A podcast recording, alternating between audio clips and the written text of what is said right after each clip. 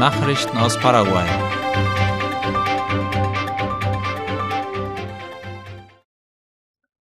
Regierung erlässt Gesetz über Interessenkonflikte. Die Exekutive hat ein Gesetz zur Einführung eines sogenannten Systems zur Verhinderung, Korrektur und Sanktionierung von Interessenkonflikten im öffentlichen Dienst verabschiedet. Darüber schreibt die staatliche Nachrichtenagentur IP Paraguay. Das Gesetzesprojekt sieht vor, dass nach der Ausübung eines öffentlichen Amtes eine Pause von einem Jahr vor dem Eintritt in den privaten Sektor stattfinden muss, dass sofern ein Interessenkonflikt bestehen könnte.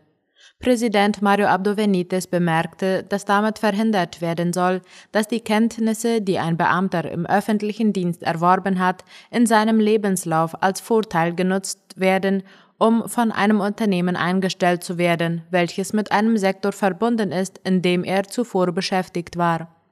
Das Gesetz zu Ehren des paraguayischen Journalistentages ist bereits unterzeichnet worden, erklärte der Präsident und wies darauf hin, dass er mit den von der Abgeordnetenkammer eingebrachten Änderungen einverstanden sei. Heute ist der letzte Tag für die Wahlpropaganda. Die Wahlbehörde erinnert daran, dass an diesem Donnerstag um 23.59 Uhr die Frist für freie Wahlpropaganda auf öffentlichen Straßen und in den Medien endet. Darüber schreibt IP Paraguay. Ab dem 27. Februar konnte Propaganda auf den öffentlichen Straßen gemacht werden. Von diesem Tag war es den politischen Organisationen erlaubt, ihre Wahlangebote mit Bannern, Graffiti und Plakaten bekannt zu machen. Die Verbreitung der Programme, Pläne und Projekte der Kandidaten über die Medien, wie beispielsweise Zeitungen oder Fernsehsender, begann gemäß dem für diese Wahlen geltenden Wahlkalender am 29. März. Staatliche Fahrzeuge werden während der Wahlen unter Verschluss bleiben. Die Regierung hat laut der Zeitung OI angekündigt, dass staatliche Fahrzeuge vor und während der nationalen Wahlen am Sonntag, den 30. April, in einem geschlossenen Park bleiben müssen. Die Maßnahme gilt von Freitag ab 15 Uhr bis Dienstag um 7 Uhr, mit Ausnahme von Fahrzeugen, die bei Notfällen eingesetzt werden. Zentralbank von Paraguay genehmigt Fusion von Sudameris mit Banco Regional. Die paraguayische Zentralbank hat die Sudameris Bank und den Bank und Regional ermächtigt, die letzten Schritte für einen endgültigen Zusammenschluss zu unternehmen, wie die Zeitung AVC Color schreibt. Der Zusammenschluss der beiden Banken steht im Rahmen eines Fusionsprozesses durch Aufnahme der beiden Unternehmen. Mit Beschluss Nummer 10 vom 25. April 2023 teilte die paraguayische Zentralbank nun mit, dass sie die Fusion genehmigt. Die Sudameris Bank verfügt über 21 Filialen im ganzen Land und wird nach Abschluss der Fusion die 32 Filialen des Banco Regional übernehmen. Mit der Bestätigung dieser Transaktion wird Sudameris die Bank mit dem größten Anteil an den Aktiva und Passiva des Landes werden.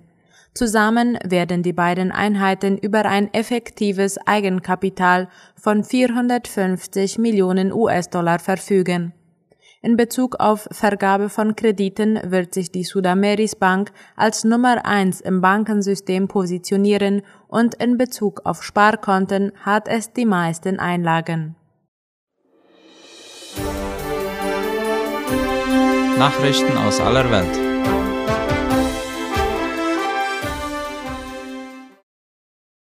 Brasilien geht gegen Telegram vor. Wie unter anderem der ORF schreibt, hat ein brasilianisches Gericht die landesweite Sperrung der Messenger-App Telegram angeordnet. Die Betreiber des Online-Dienstes hätten sich geweigert, den brasilianischen Behörden Daten über Mitglieder von Neonazi-Gruppen auf Telegram bereitzustellen, sagte Justizminister Flavio Dino. Der Schritt wird als Teil der Maßnahmen des Landes gegen die zunehmende Gewalt an Schulen angesehen. Das Gericht habe Telegram zu einer Geldstrafe von einer Million Reais pro Tag verurteilt, weil es Behördenersuchen im Rahmen von Ermittlungen zu Neonazi-Aktivitäten in Online-Netzwerken ignoriert habe. Zudem sei die vorübergehende Aussetzung des Online-Dienstes angeordnet worden, teilte das Gericht am Mittwoch mit. Am Mittwoch erklärten mehrere Telegram-Nutzer, dass sie die Messaging-App nicht mehr nutzen könnten, nachdem die lokalen Betreiber dem Urteil nachgekommen waren. Auch Google und Apple wurden angewiesen, die App zu sperren.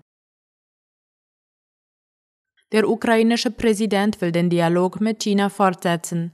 Der ukrainische Präsident Volodymyr Zelensky hat sein Telefonat mit dem chinesischen Staatschef Xi Jinping als langes und ziemlich vernünftiges Gespräch bezeichnet. Laut der deutschen Welle hatten die beiden Politiker am Mittwoch erstmals seit dem russischen Angriffskrieg gegen die Ukraine fast eine Stunde lang miteinander gesprochen. Nun besteht die Möglichkeit, unseren ukrainisch-chinesischen Beziehungen neue Impulse zu verleihen, sagte Zelensky in seiner allabendlichen Videoansprache. Es besteht die Möglichkeit, Chinas politischen Einfluss zu nutzen, um die Prinzipien und Regeln, auf denen Frieden basieren sollte, wieder zu stärken. China sei, ebenso wie die Ukraine und die Mehrheit der Weltgemeinschaft, an der Stärke souveräner Nationen, deren territorialer Integrität sowie der Vermeidung atomarer Katastrophen interessiert, fügte Zelensky hinzu. Wir haben vereinbart, unsere Kommunikation fortzusetzen. China hat die russische Invasion bis heute nicht verurteilt.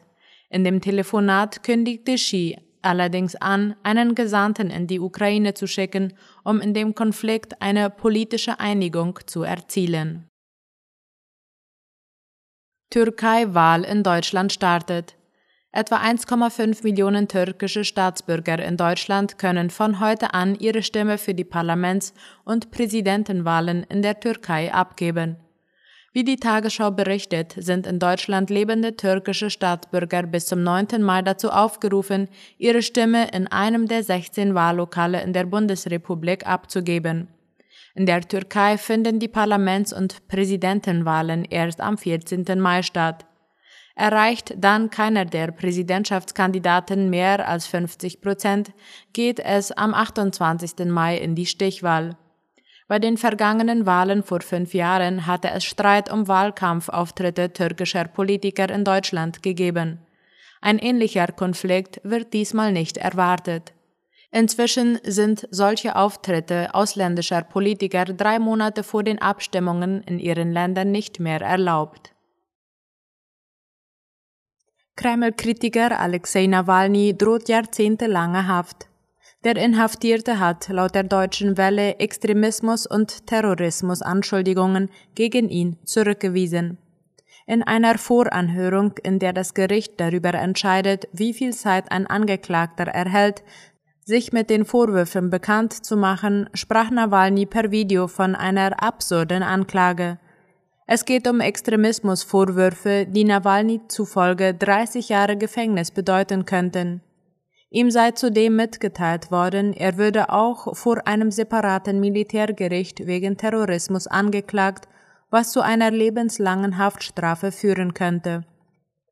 Ihm werde vorgeworfen, im Gefängnis Terroranschläge vorbereitet zu haben. Nawalny, der als bekanntester Gegner von Präsident Wladimir Putin in Russland gilt, war bereits zu Gefängnisstrafen von insgesamt elfeinhalb Jahren verurteilt worden. Ein Mitarbeiter von Nawalny sagte, die Ermittler versuchten, die Terrorismusvorwürfe mit einem Bombenanschlag in Verbindung zu bringen. Dabei war Anfang April ein russischer Militärblogger in einem St. Petersburger Café getötet worden. Die Presse wurde von dem Prozess weitgehend ausgeschlossen. Nawalnys Sprecherin Kira Jarmisch erklärte, das Gericht versuche damit, die Kommunikation des Politikers mit den Medien zu verhindern. Soweit die Mittagsnachrichten heute am Donnerstag. Auf Wiederhören.